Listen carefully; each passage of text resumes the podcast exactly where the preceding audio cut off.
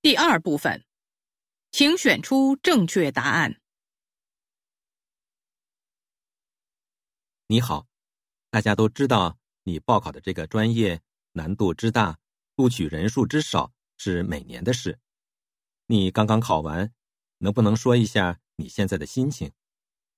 心情还是蛮复杂的。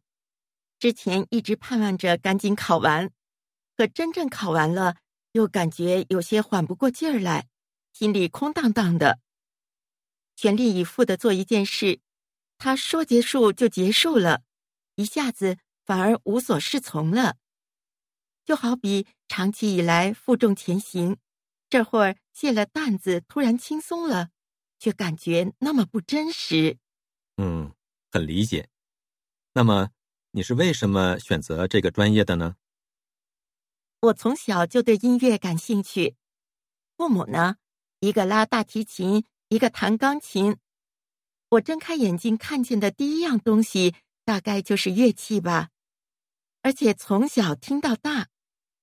也正因为如此，我反而不想搞乐器，而是想做自己不熟悉的与音乐分析有关的事情。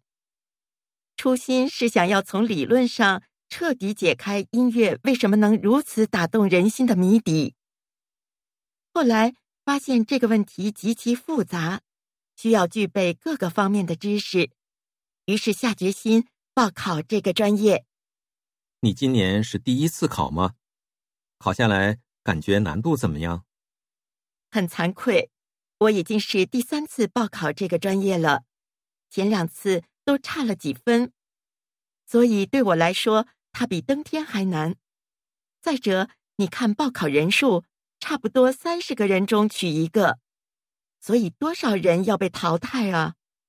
哎呀，一说起这个，我又紧张起来了。啊，对不起啊，在这个时候采访你。那么你在考试期间有没有遇到什么困难呢？面试的时候，老师问了我一些意料之中的问题。比如打算选修什么课，打算从哪个方向研究，还有对这个专业的了解程度等等。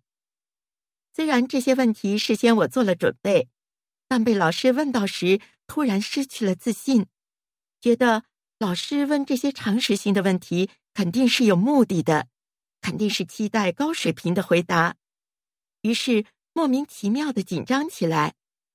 我知道。我的短板是喜欢怀疑自己，常常想多，因不自信而揣测对方的意图。我知道我应该克服这个毛病，以往身边的朋友、父母、老师也给过我建议和鼓励，但面试时又犯了老毛病。那你认为你答的还满意吗？反正按照事前准备的说了，再说。那些话也是来自我内心深处的真实想法，我反正尽力了。所有的努力都会得到回报，衷心的预祝你被录取。六，女的现在处于什么状态？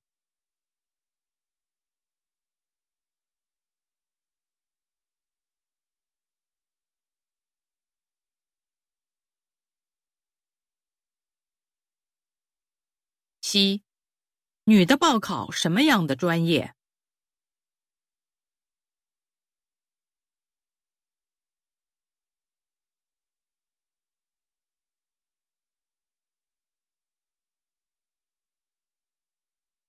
八，女的面试时怎么了？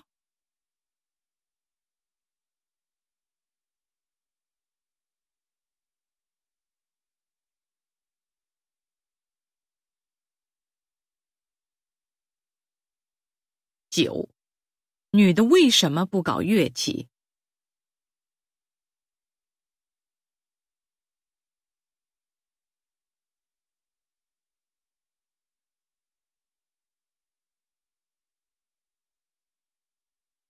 十，关于女的，下列哪项正确？